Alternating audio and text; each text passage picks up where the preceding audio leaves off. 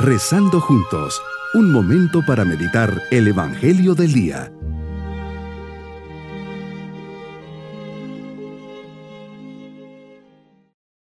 Les saludo de forma muy especial en este día domingo de la tercera semana de Adviento, pidiendo al Señor que prepare nuestro corazón para su venida y que en este domingo nos llene de alegría. Meditemos en el Evangelio de San Lucas, capítulo 3, versículos 10 al 18. Hoy, Señor, meditamos un himno a la alegría.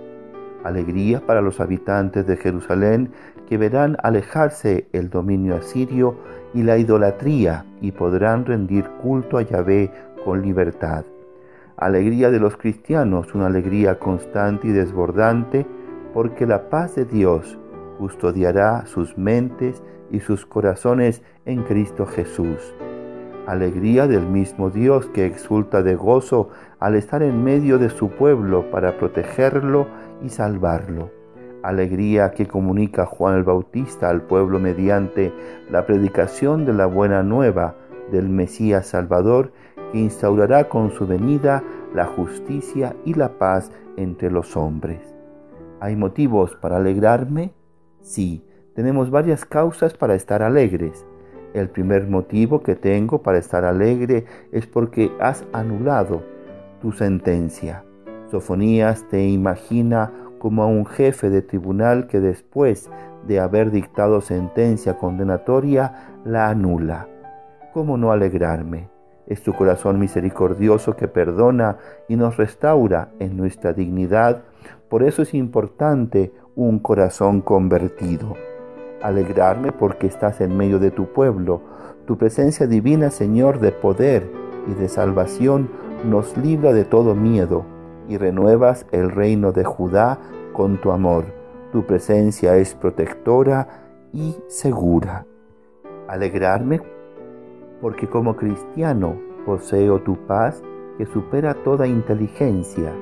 Mi fe en ti, fruto del don que me has dado en el bautismo, y que se experimenta de modo eficaz y muy personal en la celebración eucarística, cuando presentamos a Dios nuestras peticiones mediante la oración y la súplica, acompañadas de la acción de gracias. Finalmente alegrarme porque Juan el Bautista, el precursor, proclama tu buena nueva, y con él y como él, todos tus precursores en la sociedad y en el mundo.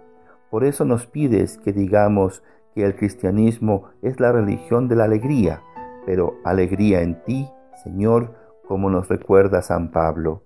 La alegría de Juan el Bautista está expresada mediante tres imágenes. La imagen del patrono y del siervo. Se nos indica tu superioridad, Señor, sobre Juan.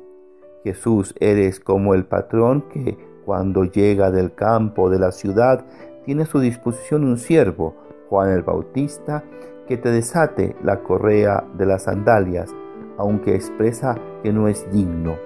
Juan está alegre porque el Mesías, su patrono, está por llegar. Amor, alegría y paz son dones del Espíritu Santo. Señor, la paz que nos das es algo que supera toda inteligencia, nos dice San Pablo. Y lo mismo vale para la alegría.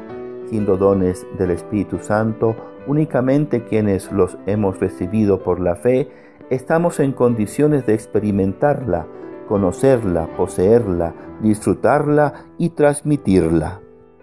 Hay una cierta reciprocidad entre ambos dones del Espíritu Santo. La paz que habita en mi alma inspira una alegría interior atrayente que se manifiesta en el talante de la persona, que se contagia hasta con la sola presencia. Por eso la alegría de la que el Espíritu nos dona transmite paz y orden en la vida, serenidad y armonía y sobre todo una especie de imperturbabilidad espiritual que provoca en todos admiración. ¿Por qué no pedir al Espíritu Santo que nos conceda más abundantemente estos dones de paz y de la alegría para prepararnos a la Navidad? Alegrémonos en el Señor. Vivamos la paz de Dios la Navidad está ya a las puertas. Y la bendición de Dios Todopoderoso, Padre, Hijo y Espíritu Santo, descienda sobre todos nosotros. bonito día.